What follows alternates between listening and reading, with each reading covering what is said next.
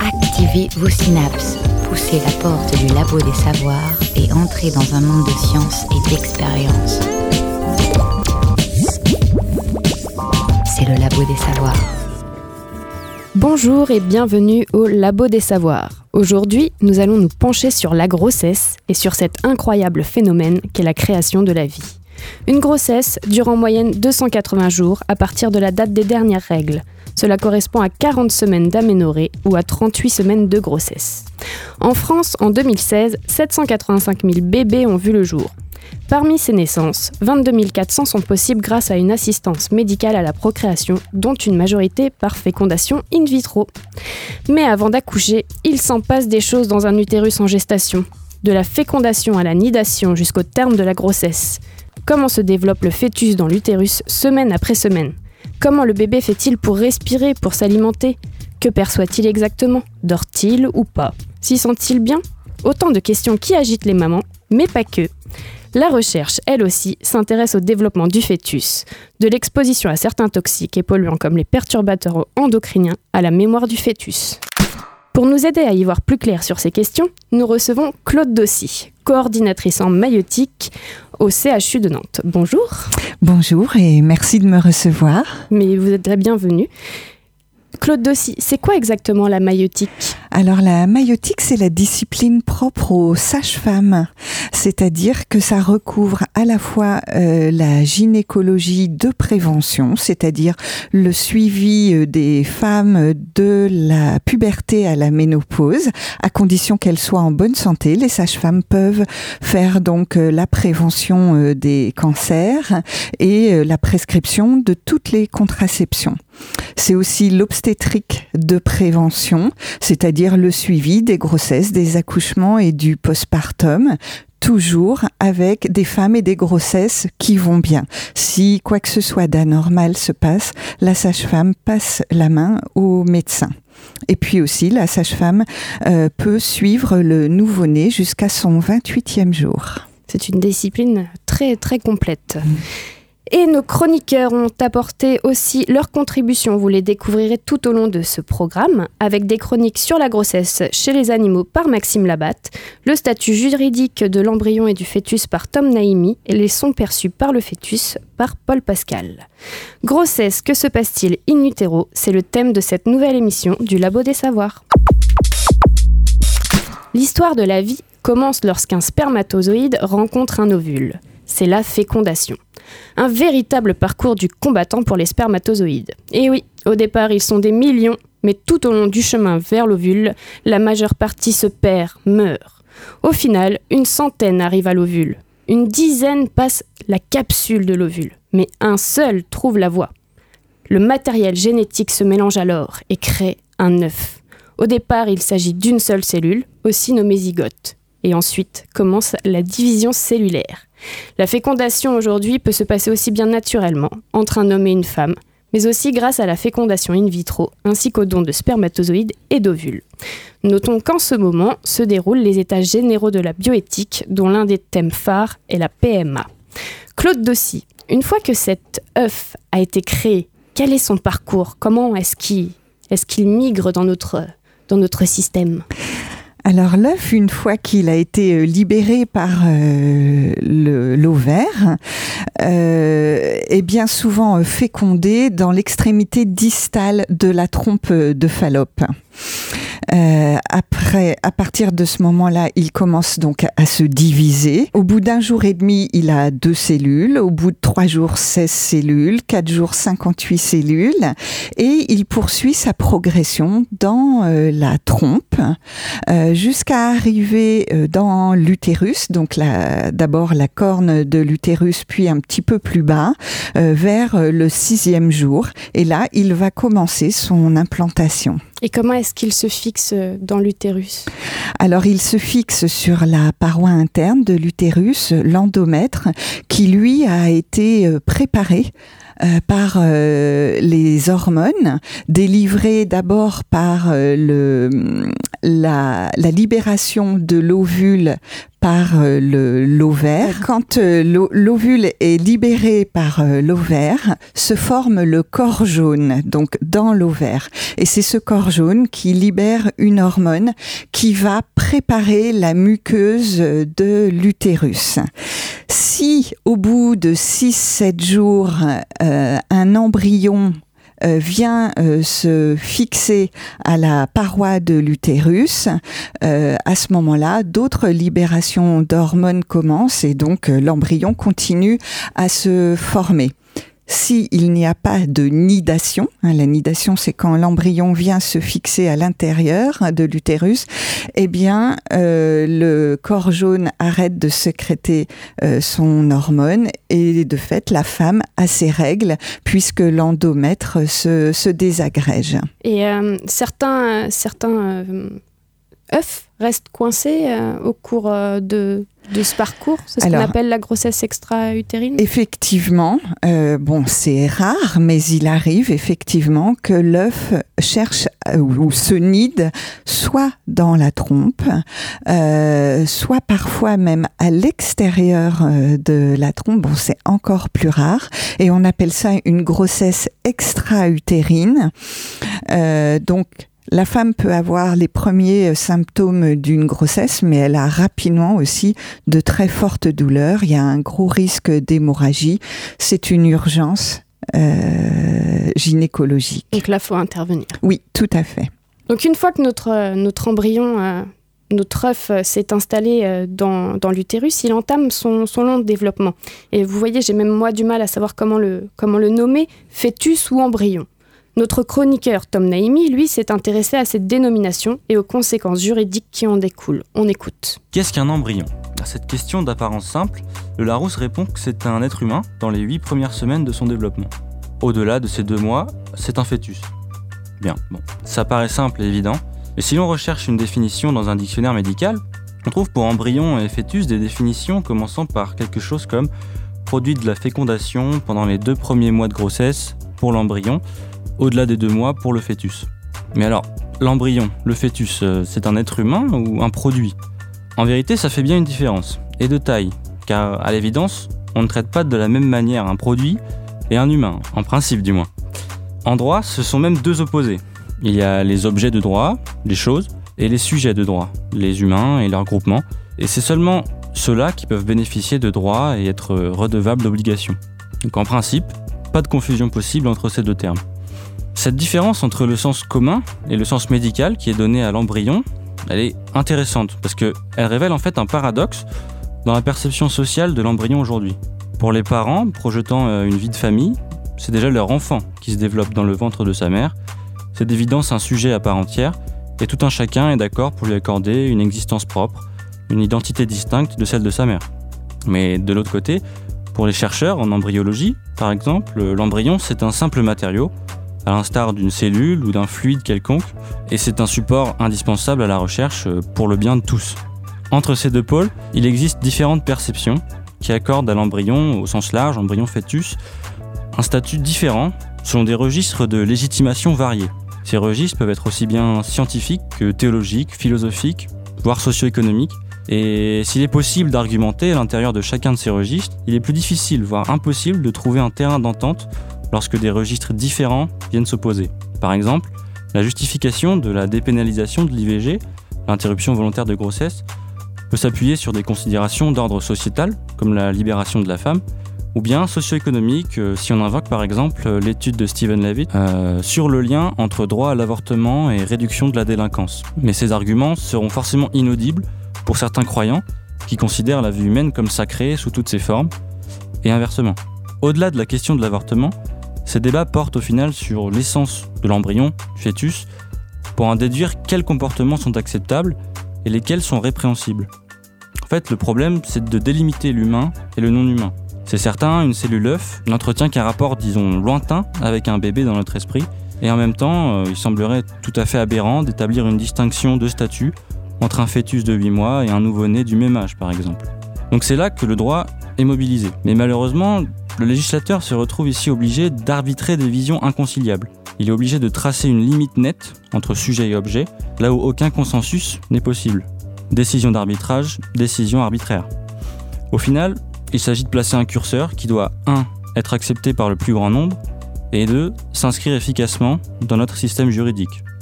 Et donc, en fait, ça ne doit pas répondre véritablement à une logique inflexible. Ce curseur aujourd'hui, c'est la naissance. Si tant est, attention, que l'enfant naisse vivant et viable. Juridiquement donc, ce ne sont que les enfants nés vivants et viables qui sont des personnes, des sujets de droit. Un enfant dans le ventre de sa mère n'a donc en principe aucun droit. Ça a de quoi choquer et c'est pour ça qu'un ensemble de normes encadre progressivement nos rapports à l'embryon au cours de son développement. Cet encadrement se manifeste principalement au niveau de l'IVG et de la recherche médicale, qui sont particulièrement plus réglementés à partir d'un certain seuil temporel, qui correspond plus ou moins au stade de développement fœtal, il était d'abord fixé à 10, puis est passé à 12 semaines d'aménorrhée. Cette correspondance approximative avec les catégories médicales n'est pas fortuite. Elle vise en fait à légitimer la norme, à l'objectiviser quelque part grâce à la science. En gros, à en masquer le caractère politique. Car ce seuil qui définit des droits et des interdictions n'a rien à voir avec la science, dont l'objectif est purement descriptif. La science ne préjuge pas des normes sociales qu'on décide d'établir en fonction de tel ou tel processus biologique. En soi, cette distinction juridique entre embryon et fœtus n'est donc qu'un produit de la conciliation entre divers enjeux, croyances, sensibilités présentes dans notre société. Et il faut d'ailleurs la relativiser, car elle ne s'applique pas de la même manière selon les champs juridiques qu'on explore. En droit civil, il est possible de transmettre un patrimoine à un enfant dès sa conception. C'est l'adage romain, célèbre chez les juristes, de l'enfance conceptus, dont je vous épargne la version longue en latin, mais en français ça donne l'enfant conçu sera considéré comme né chaque fois qu'il pourra en tirer avantage. Ici, aucune différence n'est faite entre embryon et fœtus au nom d'un caractère humain prétendument objectif. Le principe vise à assurer l'équité de la succession au bénéfice des descendants, le fait qu'ils ne soient pas encore nés ne les privant pas d'existence. Dans l'autre sens, le droit pénal définit l'interruption de grossesse sans consentement de la mère comme un délit, quel que soit le stade de développement de l'enfant. Mais cette interruption doit avoir été sciemment commise et non être accidentelle, sinon le délit n'est pas constitué. Il s'agit ici en fait de reconnaître la valeur particulière de l'enfant à naître pour la femme qui le porte, mais ce n'est en aucun cas une protection de l'enfant en tant que personne. Car en effet, dans le cas de ces interruptions volontaires de grossesse, les qualifications d'homicide sont exclues par les tribunaux. Pourquoi? Simplement parce que la loi définit l'homicide comme euh, le fait d'ôter la vie à autrui et que les juges se refusent à interpréter ce mot, autrui, au-delà de la stricte définition de la personne humaine, qui doit être, comme on l'a dit, née, vivante et viable. En effet, en matière pénale, les juges s'imposent une interprétation très rigoureuse des textes parce qu'il en va des libertés les plus essentielles de l'homme. On voit donc que des impératifs sociaux concurrents conduisent à apprécier différemment l'embryon, parfois selon son stade de développement, parfois selon les enjeux spécifiques que soulève tel ou tel champ de la vie sociale. En cela, le droit paraît certes incohérent, mais il se révèle pragmatique. Et c'est bien ce qu'on lui demande en fait. Normer la société en fonction de ses attentes, qui sont diverses, contradictoires et fluctuantes. C'est le labo des savoirs. Comme nous l'expliquait Tom, donc euh, toutes ces questions de dénomination et de statut du, fœtus sont, très complexes. Vous, au sein de, votre service, euh, Claude Dossy, comment, euh, en quels termes vous parlez justement fœtus, embryon? Ça dépend du stade Alors, si on considère les conversations entre professionnels, on parle d'embryon et de fœtus. La différence, c'est lorsqu'on s'adresse euh, aux euh, futurs parents et une future mère. Euh, là, ça peut effectivement en prendre une autre forme. il arrive parfois qu'on parle du bébé, bien entendu, mais ça dépend aussi dans quelle situation on se trouve. Si on est dans une consultation euh, de grossesse où tout se déroule bien, on écoute le cœur du bébé, on le sent bouger, etc. Euh, la conversation entre la sage-femme ou le médecin et euh, la, patiente, eh bien, on parlera de bébé. En revanche, si on se situe dans le secteur, par exemple, de diagnostic anténatal où on prend en charge les grossesses qui ne se passent pas bien, et en l'occurrence plutôt où euh, le fœtus a une anomalie ou une maladie, eh bien là, oui, on parle plus de fœtus. Et ça revient à ce que disait euh, le chroniqueur précédemment. On le dénomme euh, en fonction aussi de son devenir. En fonction de la situation. Voilà, tout à fait. Et une autre chose que je voulais dire qui est en relation avec ce qu'a dit le chroniqueur, c'est que quand on fait des interruptions médicales de grossesse, euh, soit pour euh, une raison euh, fétale, donc une malformation grave du, du, fœtus qui ne lui permettrait pas de vivre à la naissance, ou soit pour une raison maternelle, parce qu'on, parce que la maman, pour la maman, oui, voilà, la grossesse serait dangereuse pour elle. Eh bien, quand on fait une interruption, donc je précise bien médicale, hein, de grossesse, euh, après 22 semaines d'aménorrhée, on fait un féticide. C'est-à-dire qu'on injecte un produit dans le cœur du fœtus pour que celui-ci s'arrête de battre et pour que, une fois né, il soit euh, décédé. Parce que s'il naît vivant, à ce moment-là, on ne peut plus rien faire et on doit euh, lui prodiguer des soins euh, ou même des soins palliatifs. Hein. Voilà, donc c'est une démarche euh, qui est tout à fait singulière et qu'il faut à ce moment-là expliquer aux parents. Une démarche très encadrée, je suppose. Oui, très encadrée, bien entendu. Les centres qui euh, font euh, ce type de prise en charge sont notamment encadrés par l'agence de biomédecine. Hein, ça revient aussi à ce que vous disiez au sujet de la période qui commence en ce moment euh, sur la, bioéthique, effectivement. Alors revenons à un contexte un peu plus joyeux. Donc le bébé, enfin l'embryon, pour l'instant va bien, poursuit son, son développement euh, tranquillement. Euh, Tom parlait de semaines d'aménorrhée parce que c'est souvent comme ça que les, que les femmes se rendent compte qu'elles sont enceintes, c'est quand il y a une absence euh, de menstruation. Absence de règles, oui, tout à fait. En France, on parle en semaine d'aménorrhée. Oui, euh, c'est pas valable forcément dans les autres pays. Euh, certains euh, autres pays euh, parlent en semaine de grossesse, c'est-à-dire à partir de la fécondation. Il y, a il y a une explication à ce choix ou... Mais oui, parce qu'à l'origine, la première chose qui faisait penser qu'on était enceinte, eh bien, c'était de ne plus avoir ses règles. Et comme un cycle menstruel moyen c'est 28 jours, 4 semaines, eh bien au bout de 4 semaines d'aménorrhée sans les règles, eh bien on pouvait penser qu'on était enceinte. Alors pour vérifier que nous sommes enceintes, nous les femmes, nous pouvons faire un test de grossesse euh, via l'urine. Et euh, ce test sert à détecter donc la bêta-HCG, donc, qui est exactement la gonadotrophine chorionique humaine. donc en général, on commence par un test, un test urinaire et ensuite euh, notre médecin nous oriente euh, pour faire une prise de sang où là c'est une analyse plus, plus précise. Est-ce qu'on peut estimer la date de début de grossesse à partir du dosage de cette hormone? Oui, dans euh, les premières semaines, oui. Bien entendu. Et comment on fait? Il y a des, c'est en ben, fonction du, du, taux d'hormones qu'on a dans le sang? Oui, du taux euh, rapporté euh, aussi à l'aménorrhée. Et il y a d'autres méthodes pour, pour dater, dater la grossesse. la méthode ben, de l'échographie, tout simplement.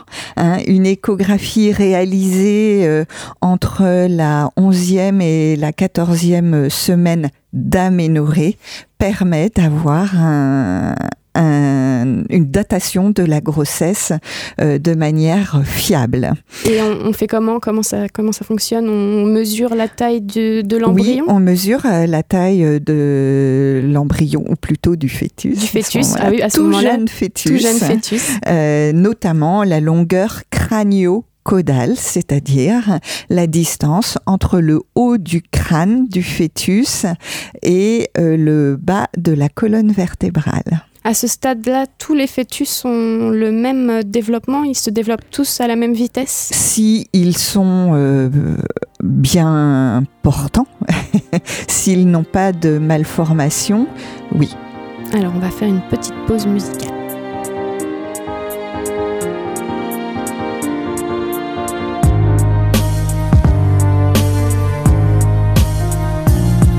Je m'éveille dès le lever du soleil, après une douce nuit de repos et de sommeil, dans une petite chambre à aucune autre pareille, une chambre toute rose aux nuances de vermeil, merveille, mais il y a une chose que j'ignore, comment suis-je arrivé là, au milieu de ce décor, d'accord, c'est étonnant, mais ce qui l'est plus encore, c'est le fait que cette chambre est d'un immense confort, d'abord, chacun des murs composant cet intérieur est orné d'une peinture d'une incroyable splendeur, dont la chaude couleur est d'ailleurs mise en valeur par une douce lumière qui l'éclaire de l'intérieur. Dans l'air, je repère une agréable chaleur qui confère à l'atmosphère une note de douceur et au cœur de cette terre une délicieuse odeur plus délicate et légère que le parfum d'une fleur. À qui peut appartenir cette jolie chambre rose au charme extraordinaire, à l'esthétique grandiose avec tant de caractère, d'élégance en toutes choses Quelle est la clé du mystère? C'est la question que je pose. À qui peut appartenir cette jolie chambre rose au charme extraordinaire,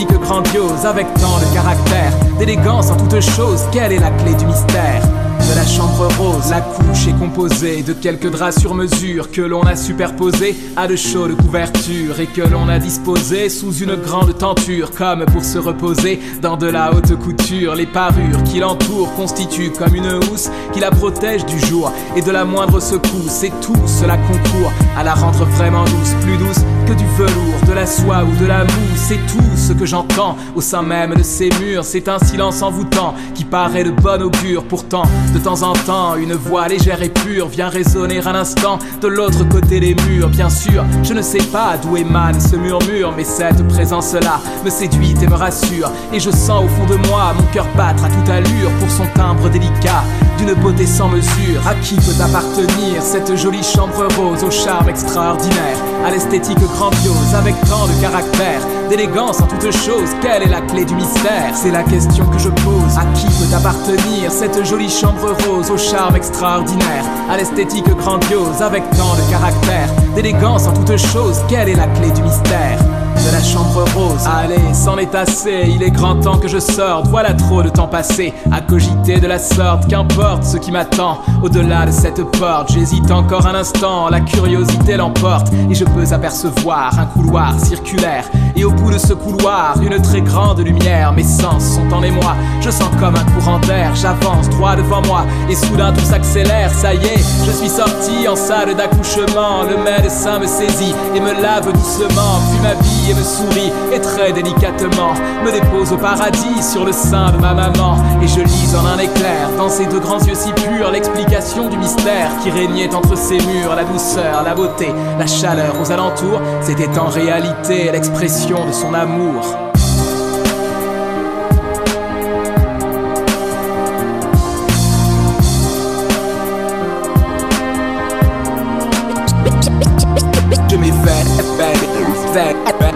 Je m'éveille. Aujourd'hui, 10 juillet, film, je m'éveille, je m'éveille. Aujourd'hui.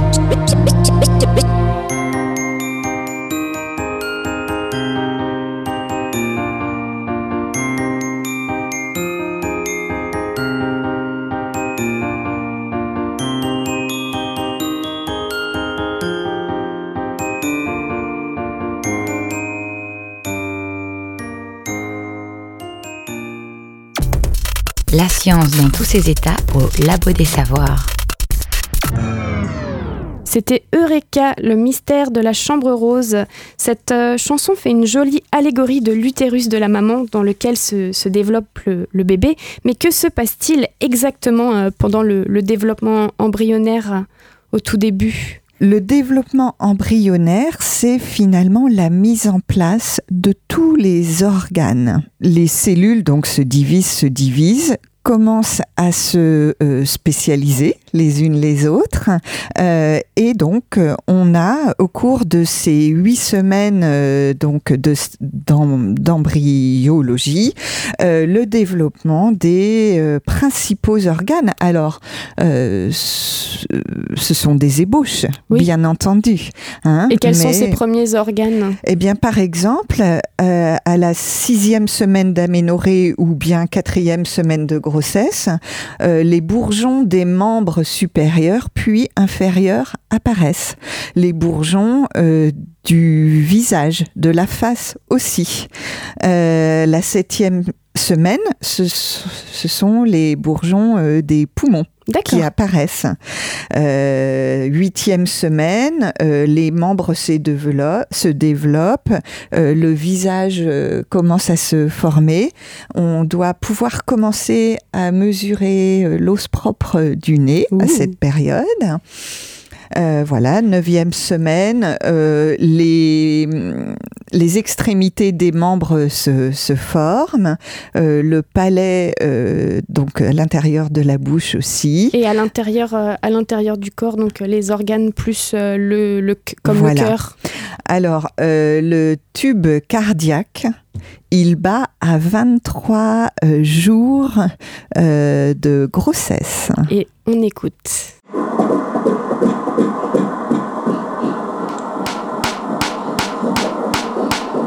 Donc là, on entend euh, donc, euh, la superposition du battement du cœur euh, d'un bébé et d'un métronome qui est à 160 mm. battements par minute. Donc si je ne me trompe pas, ça correspond au rythme de la musique électronique la minimale, si, si, je ne si je me trompe pas. Quelque chose comme ça. C'est un, un battement très très rapide, très impressionnant que les femmes du coup euh, entendent lors de la première échographie. Oui, tout à fait. Là, ce qu'on vient d'entendre, c'est effectivement euh, le battement euh, du cœur à l'échographie. Oui. après, plus tard dans la grossesse, on peut aussi l'écouter avec les ultrasons. Hein, un petit capteur posé sur le ventre de la maman, ou bien nous, les anciens professionnels, on a aussi appris à l'écouter avec un stéthoscope de pinard. Moment très impressionnant pour euh, les futurs parents euh, et la future maman. Oui, c'est très, ça génère euh, beaucoup d'émotions. Alors, en fin de grossesse, le cœur est moins rapide quand même. C'est entre 110 et 160 et on aime bien que ça varie. D'accord. Concernant le placenta, puisque c'est là où va va piocher le bébé après et la cavité amniotique. Mhm. Comment ça se développe tout ça? Ben, Tout ça, ça se développe en même temps que l'embryon, puisque euh, le placenta est un organe euh, en quelque sorte bipartite, à la fois embryonnaire et maternel.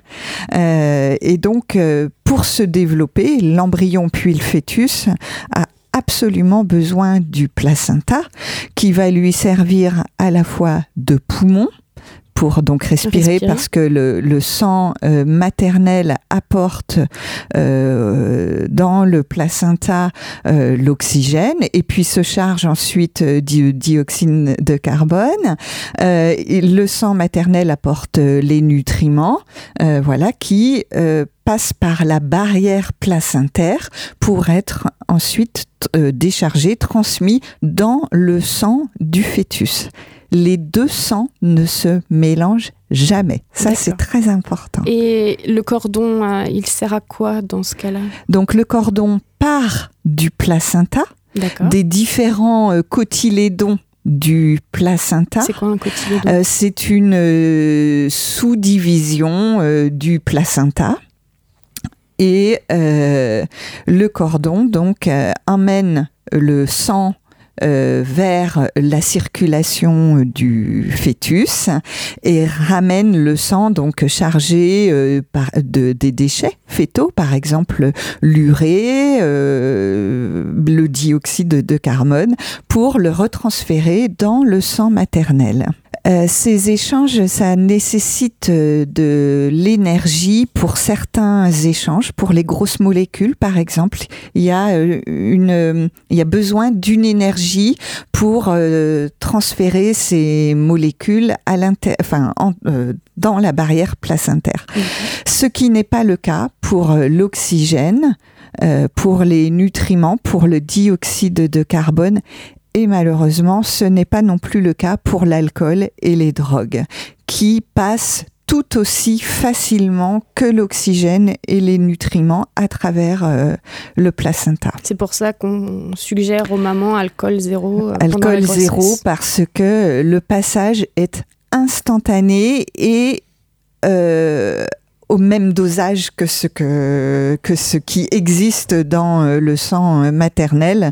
Donc on imagine bien les dégâts que cela peut produire à la fois dans l'embryogénèse, c'est-à-dire qu'il a été prouvé que si une femme boit beaucoup d'alcool un jour donné, mais que c'est le moment, par exemple, de la formation, euh, on va dire, du cœur, eh bien, il peut y avoir une malformation cardiaque due à cette grande quantité d'alcool absorbée en une seule fois. Donc ça, c'est un vrai message euh, de santé publique hein, à l'adresse de, toutes les femmes enceintes. Il faut euh, vraiment, ben oui, c'est zéro alcool et si possible zéro drogue le, zéro alcool, euh, par exemple, euh, avant de tomber enceinte, enfin, tomber enceinte n'est pas une jolie expression. Euh, quand on ne sait pas encore mm. qu'on est enceinte, est-ce qu'il y a un impact sur, Bien sûr. le fectus Oui. Tout Parce qu'on essaye de rassurer les mamans en leur disant non, non, tant que. Ben, il peut y avoir un, impact, bien entendu. Après, si l'embryon a été très altéré euh, probablement qu'une fausse couche va avoir lieu. D'accord. Retournons dans le côté un petit peu plus joyeux. Notre bébé euh, se, développe et euh, une grande question que se posent certains futurs parents, pas tous, c'est la détermination du sexe. Comment se développe le, sexe du bébé? À quel moment peut-on différencier une fille d'un garçon? Le sexe, il est d'abord génétique. Donc ça veut dire qu'au moment de la fécondation, on peut déjà savoir euh, de quel sexe sera euh, l'embryon euh, et le fœtus. Ensuite, les structures génitales donc se forment et jusqu'à la sixième semaine de grossesse, l'appareil génital est commun aux aux embryons de sexe féminin et aux embryons de sexe masculin. Il me semble que ça ressemble plus à un bourgeon. Euh, oui, et ce n'est qu'après donc la sixième semaine euh, que euh, l'appareil génital se distingue garçon-fille. Donc c'est toujours lors de l'échographie qu'on arrive à, voir voilà. la différence. Alors lors de l'échographie, on voit en premier euh, les euh, modifications morphologiques, c'est-à-dire euh, les, les, bourses et la verge pour les petits garçons et les grandes lèvres et les petites lèvres pour les petites filles. Mais il y a aussi les ovaires et les testicules qui se développent. et puis, beaucoup plus tard pendant la grossesse, c'est euh, le sexe psychique. Mais ça, ça fait partie probablement d'un autre euh, débat. D'un autre débat, en effet. Voilà, et donc on peut euh, déjà voir vers 9 semaines de grossesse, c'est-à-dire 11 semaines d'aménorrhée, le sexe phénotypique, c'est-à-dire le... Si c'est une fille ou un oui, garçon. voilà. Oh, et voici le moment de notre chronique animalière. Et oui, on parle beaucoup de nos fœtus à nous les êtres humains, mais comment cela se passe chez les animaux, cher Maxime?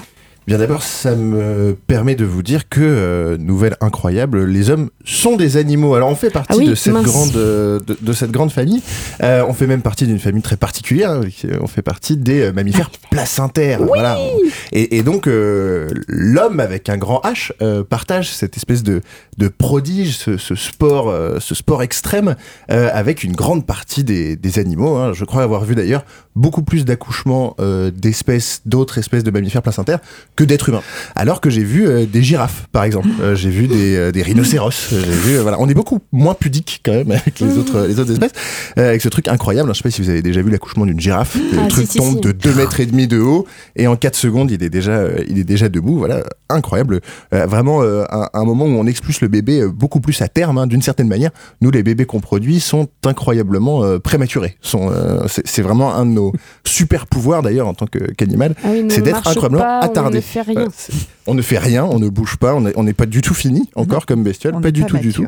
Et on fait une grande partie de son développement à l'extérieur. Alors, quand même, ça, me permet de vous dire que le, euh, beaucoup d'espèces ne connaissent pas euh, l'accouchement et, ont, même une phase d'expulsion bien, bien, bien, bien, bien antérieure, hein, à nous. je pense notamment parmi les vertébrés, hein, parce que je ne vais pas rentrer dans les, toute l'immense diversité des, animaux. Donc je prends un peu près de nous, notamment chez les, chez les poissons par exemple, ou chez beaucoup beaucoup beaucoup de poissons, la reproduction se fait à l'extérieur. Même si le, la reproduction sexuée, donc la reproduction interne en tout cas, sexuée interne, est apparue chez des espèces de poissons, une grande grande partie des poissons expulsent les, les œufs, les, les, les, petites ovaires féminins, et les mâles viennent recouvrir de leurs semences. Voilà, une vie sans sexe, donc une vie, une vie bien triste. Et on comprend bien que la reproduction interne permet de d'accroître de, les chances des petits bébés une protection. à venir au monde. Tout à fait. Mais par contre, mais par contre, il faut réussir à sortir un truc beaucoup plus gros que euh, quelques petits euh, ovules.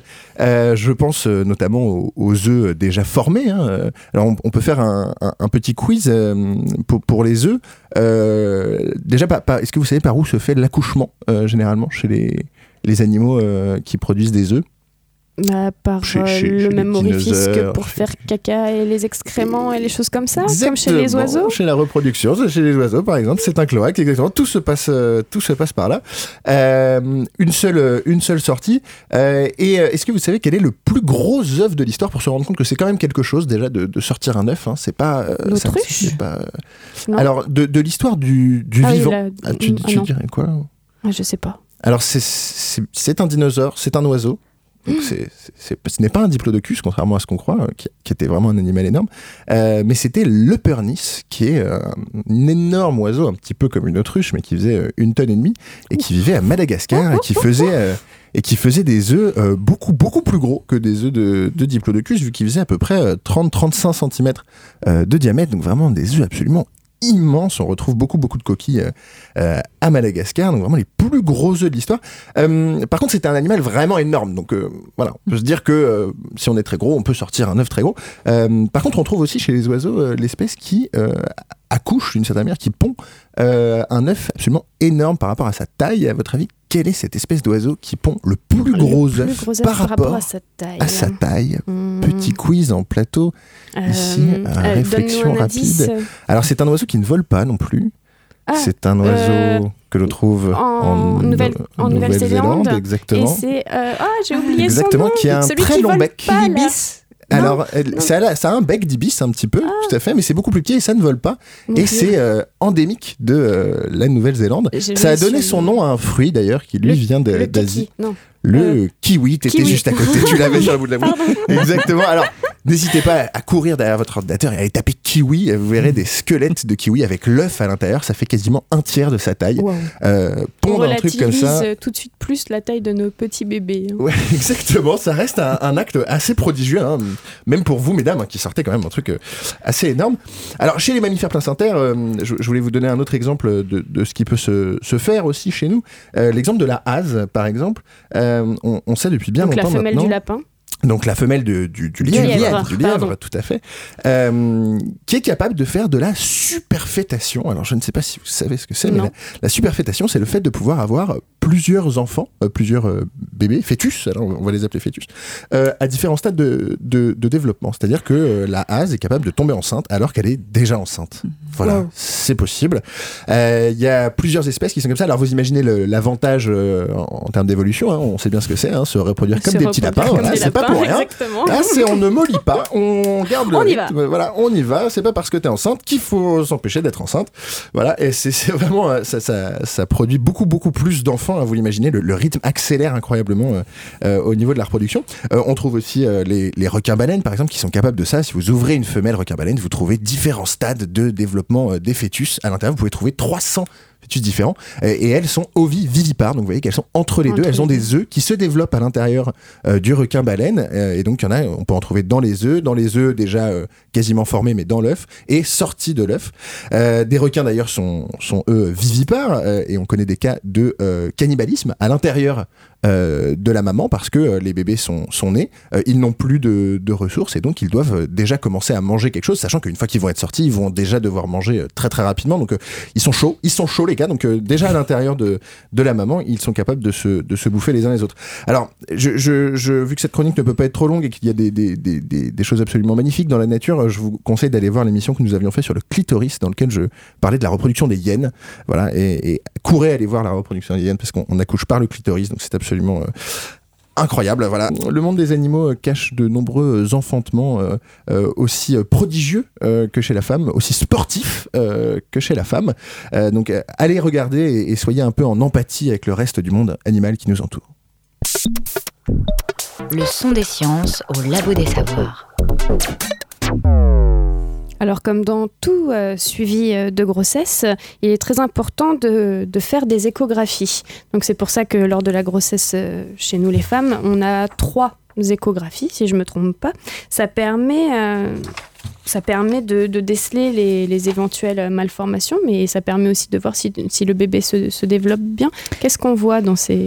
Tout à fait. Donc en France, on a trois échographies euh, obligatoires et strictement euh, nécessaires, y compris, enfin, pour une grossesse euh, tout à fait normale.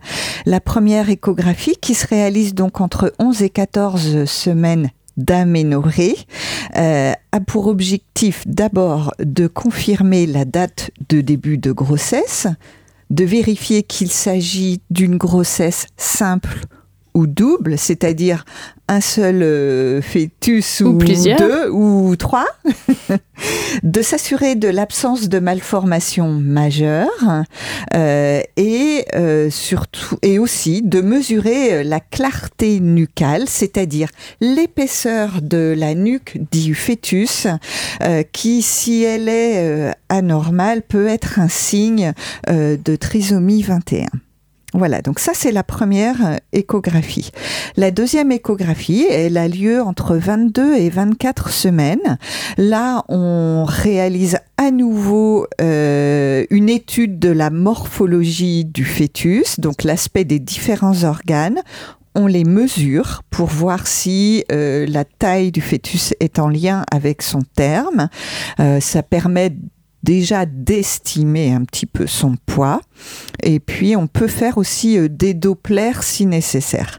Et la troisième échographie, réalisée donc entre 32 et 34 semaines, euh, permet donc de revérifier euh, la morphologie, surtout la croissance du fœtus. Euh, on peut y faire un, des Dopplers euh, le cas échéant, mais on regarde aussi la quantité de liquide amniotique, on regarde la position du placenta, parce qu'il ne faut pas qu'il soit au devant de la tête du bébé. Ça pourrait poser des soucis? Oui, tout à fait. Ça pourrait compromettre un accouchement normal. On regarde si la tête du bébé est en bas ou pas, euh, même si à cette, euh, à cette période-là, c'est pas très très important, mais déjà ça nous donne une idée. Et puis on peut mesurer euh, aussi, mais cela dès la première échographie, la longueur du col de l'utérus. Il n'y a pas que le mode de vie de la maman qui agit sur le fœtus, il y a aussi tout l'environnement. Depuis 2015, le bisphénol A est interdit, ce fameux perturbateur endocrinien. Les résultats d'une étude sur les effets de l'exposition au bisphénol A sur les mamans et leurs petits garçons ont été publiés récemment dans la revue Environmental Health Perspective. Le bisphénol A est associé à une augmentation des troubles relationnels chez les petits garçons et des comportements de type hyperactif. C'est montré. Dans une autre étude sur la présence des métaux euh, dans des prélèvements de sang, de cordons et de cheveux maternels, ont montré cette, présence et euh, ça vient de différents facteurs, aussi bien la consommation de tabac dont on a parlé, mais aussi de tout l'environnement. Mmh. C'est en diminution puisqu'on a effectivement euh, diminuer euh, l'essence au plomb et tout un mm. tas de choses. Il y a plein de, choses qui ont été mises en place pour, euh, pour lutter contre la présence de ces métaux euh, chez les femmes enceintes. Et, on espère que ça, que ça mm. puisse continuer. Il y a un avis qui a été quand même mis auprès des femmes enceintes de faire attention à leur consommation de produits issus de la mer. Oui, tout à fait. Les poissons sont souvent très chargés en plomb. Et en mercure aussi, il me semble. Oui, oui. Les métaux lourds, en fait. Voilà, c'est ça.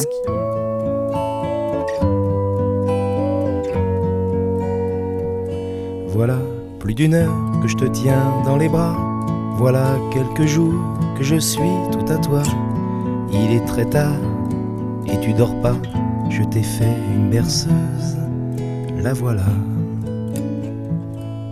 Demain, le jour sera là et les oiseaux chanteront leur joie. Tes paupières d'or s'ouvriront sur le soleil et sur sa chanson. Ferme les yeux, c'est merveilleux. Et dans tes rêves, toutes les fées viendront te réveiller. Fais dodo. Pourquoi tu dors pas?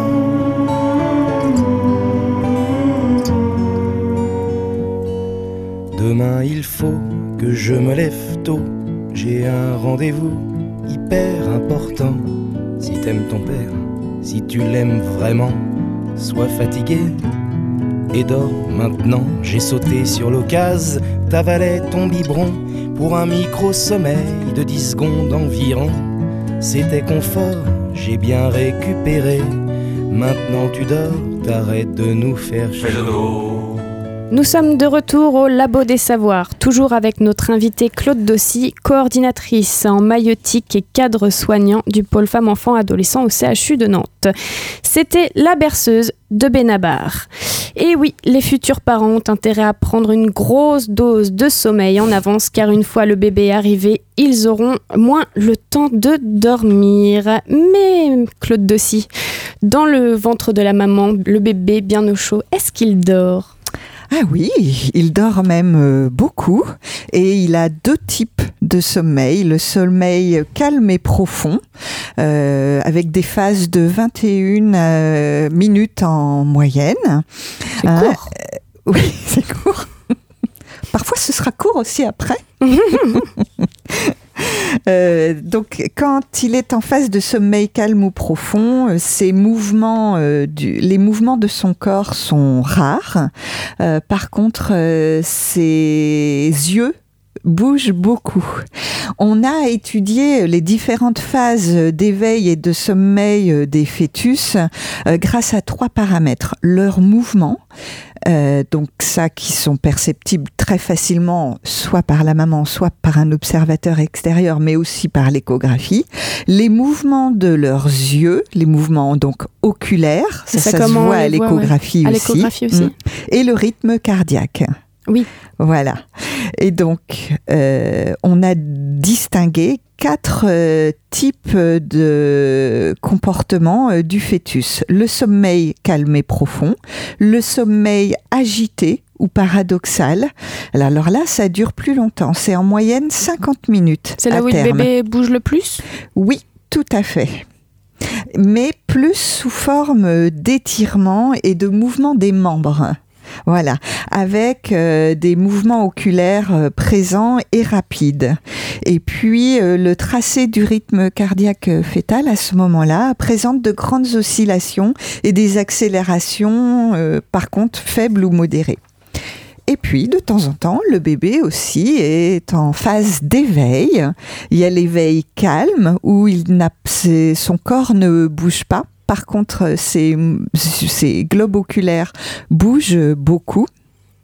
Et puis il y a l'éveil actif où alors là, on a euh, des mouvements du corps euh, très vigoureux, des coups de pied, des rotations. hein, euh, quand on sent euh, le bébé qui qui se déplace dans, dans le ventre de la maman avec de nombreux mouvements oculaires aussi. Il se déplace, euh, c'est-à-dire il peut tourner Il Changer peut de se côté. tourner, voilà, changer de côté, on va dire. hein, euh. parce que le bébé à, la fin, à la fin de la grossesse prend énormément euh, de, de place. alors. Effectivement, euh, plus on avance dans le terme de la grossesse, euh, moins le bébé a de place, hein, évidemment. Et donc à ce moment-là, les mouvements sont différents. En tout cas, on les perçoit différemment. Parce qu'il faut rappeler quand même que dans le, le dernier trimestre de la grossesse, le bébé euh, triple, triple son poids. C'est ça? Euh, Et il triple son oui, poids, il- puis il, il passe d'un d'un petit bébé de, de quelques centaines de grammes, un, beau bébé de presque 3 kilos, pour certains, voire oh, plus. la moyenne, oui, c'est 3 kg 3 à la naissance. 3 kg 3. Comment, comment justement à l'intérieur du corps de la femme se déplacent les organes de la femme pour laisser la place à ce, à ce bébé qui, qui prend et qui prend de la place, ben comme je le disais. Tout à fait. Euh, alors, euh, le diaphragme euh, est repoussé vers le haut. les organes, donc aussi bien entendu les intestins, hein, ce qui provoque d'ailleurs bien souvent des problèmes de constipation. la vessie aussi est écrasée un peu sur le, sur le devant, ce qui provoque euh, des envies euh, d'uriner euh, très fréquentes. et puis, il peut arriver aussi que, notamment en position allongée, la veine cave inférieure soit compressée aussi par, par l'utérus. Et dans ce cas-là, la maman ressent un malaise et il faut qu'elle se couche plutôt sur le côté gauche. Donc on arrive à une période où, euh, où le, fœtus est, de plus en plus éveillé, comme vous le, comme vous le disiez. Euh, il prend de plus en plus de place et il est dans son, dans son liquide. Mais comment perçoit-il les sons de l'extérieur? Eh bien, Paul nous en parle. Salut à tous J'ai 36 semaines et je m'appelle euh, ben, j'en sais rien en fait, je m'appelle pas encore. J'ai bien entendu des bruits bizarres depuis quelque temps. On dirait des gens qui parlent mais comme j'ai encore un peu de mal à comprendre ce qui se dit, je n'ai pas bien saisi quel prénom ils vont bien pouvoir me donner.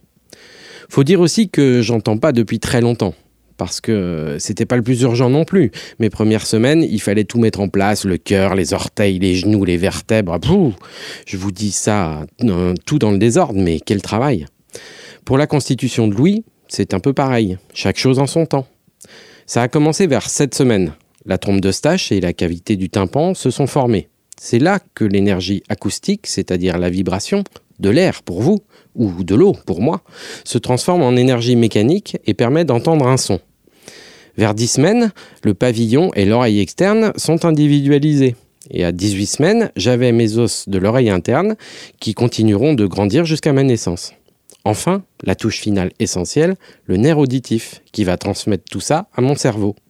Il est opérationnel depuis mes 22 semaines environ. Me voilà équipé. Attention, me faites pas dire ce que j'ai pas dit. Je n'entendais pas tout à partir de mes 22 semaines. Il a fallu encore un peu de temps pour que tous ces petits équipements se mettent à fonctionner ensemble.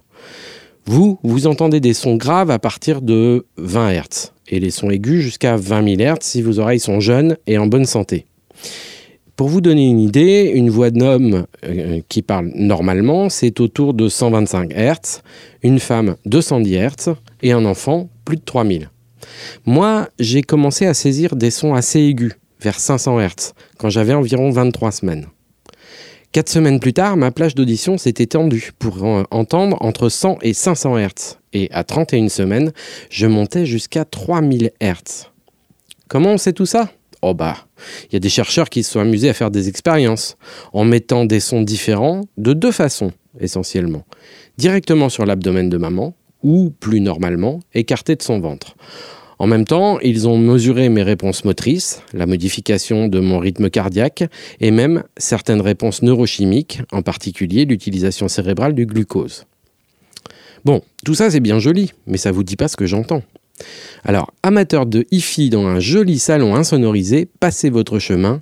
Ici, je suis au royaume des bruits bizarres. Mon ambiance sonore, c'est plutôt ça. Et en plus, l'oreille ne fait pas tout. On entend aussi par le corps. Par exemple, quand on vous passe un enregistrement de votre voix, vous ne vous reconnaissez pas. C'est parce que la peau et les os transmettent aussi le son jusqu'au cerveau. Du coup, moi, j'entends plein de trucs de maman comme si j'étais elle. Et puis, le fait de baigner dans le liquide amniotique, c'est pareil. Le son s'y propage mieux et plus vite que dans l'air. Du coup, je baigne dans le son. Alors je vous préviens, pas la peine de me coller un casque directement sur le ventre de maman. De toute façon, j'entends. De façon atténuée, certes, mais j'entends de mieux en mieux au fil du développement de mes capacités. Mieux, j'enregistre, j'apprends les voix, les musiques. Il paraît même que si j'écoute régulièrement une même musique, à ma naissance, elle me calmera. Vous y croyez, vous? Moi, j'en suis pas si sûr. J'ai même un gros doute parce que mes parents, ils ont ressorti des vieux vinyles du grenier. Alors pour moi, en ce moment, mon univers sonore, c'est pas complètement calmos. C'est plutôt ça. L'antisocial, bientôt les années de sévice. Enfin, le temps perdu qu'on rattrape. La voix, la musique, c'est vraiment le meilleur moyen de communiquer avec euh, son bébé quand il est dans notre ventre? Alors, bah, de toute façon, ça se fait de manière euh, tout à fait euh, naturelle.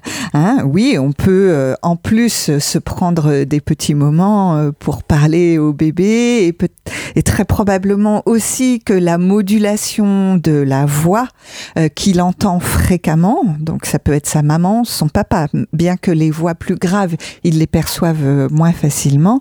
et puis voilà, la manière de, de parler, oui, ça, a priori, il peut euh, y être euh, sensible, mais euh, il n'y a pas que que, le, que les sons, il y a les autres sens. Il y a le goût, ah, le, goût. et l'odorat, puisque les molécules qui transmettent le goût et l'odorat passent à la fois dans le sang et euh, le liquide amniotique. Et comme on sait que le fœtus euh, déglutit à longueur de journée le liquide amniotique, eh bien, il est en, en prise directe avec euh, le goût, notamment de ce que mange la maman. Donc le fœtus est déjà acculturé aux habitudes alimentaires de, sa, maman. C'est voilà, chose qu'il retrouvera après euh, dans le lait. Si sa maman euh, choisit de l'allaiter, euh, de la même façon, les goûts des aliments sont conduits par le lait. Le fœtus réagit aussi au toucher. Hein, quand la maman ou bien son conjoint pose son, sa main sur son utérus, elle sent elle, les mouvements euh, du bébé, mais le bébé euh, sent aussi euh, que sa maman le touche et il peut avoir des réponses si on prend le temps de, de, le faire. Il y a certains papas qui, qui sont frustrés parce que lorsqu'ils posent la main sur le ventre de leur, de leur conjointe, le bébé se calme. Mais c'est positif aussi, ça veut dire que que le papa calme le bébé et, euh, que euh, tout son entourage le, mhm. berce en fait. Et puis si on veut un petit peu développer euh, ses aptitudes, le couple peut s'adresser à un professionnel qui fait l'aptonomie par exemple.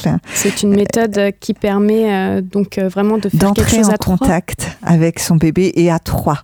Et ça c'est pour certains couples c'est un type de préparation à l'accouchement Alors, euh, certaines sages-femmes, euh, oui, certaines sages-femmes font une préparation à l'accouchement spécifique avec l'aptonomie.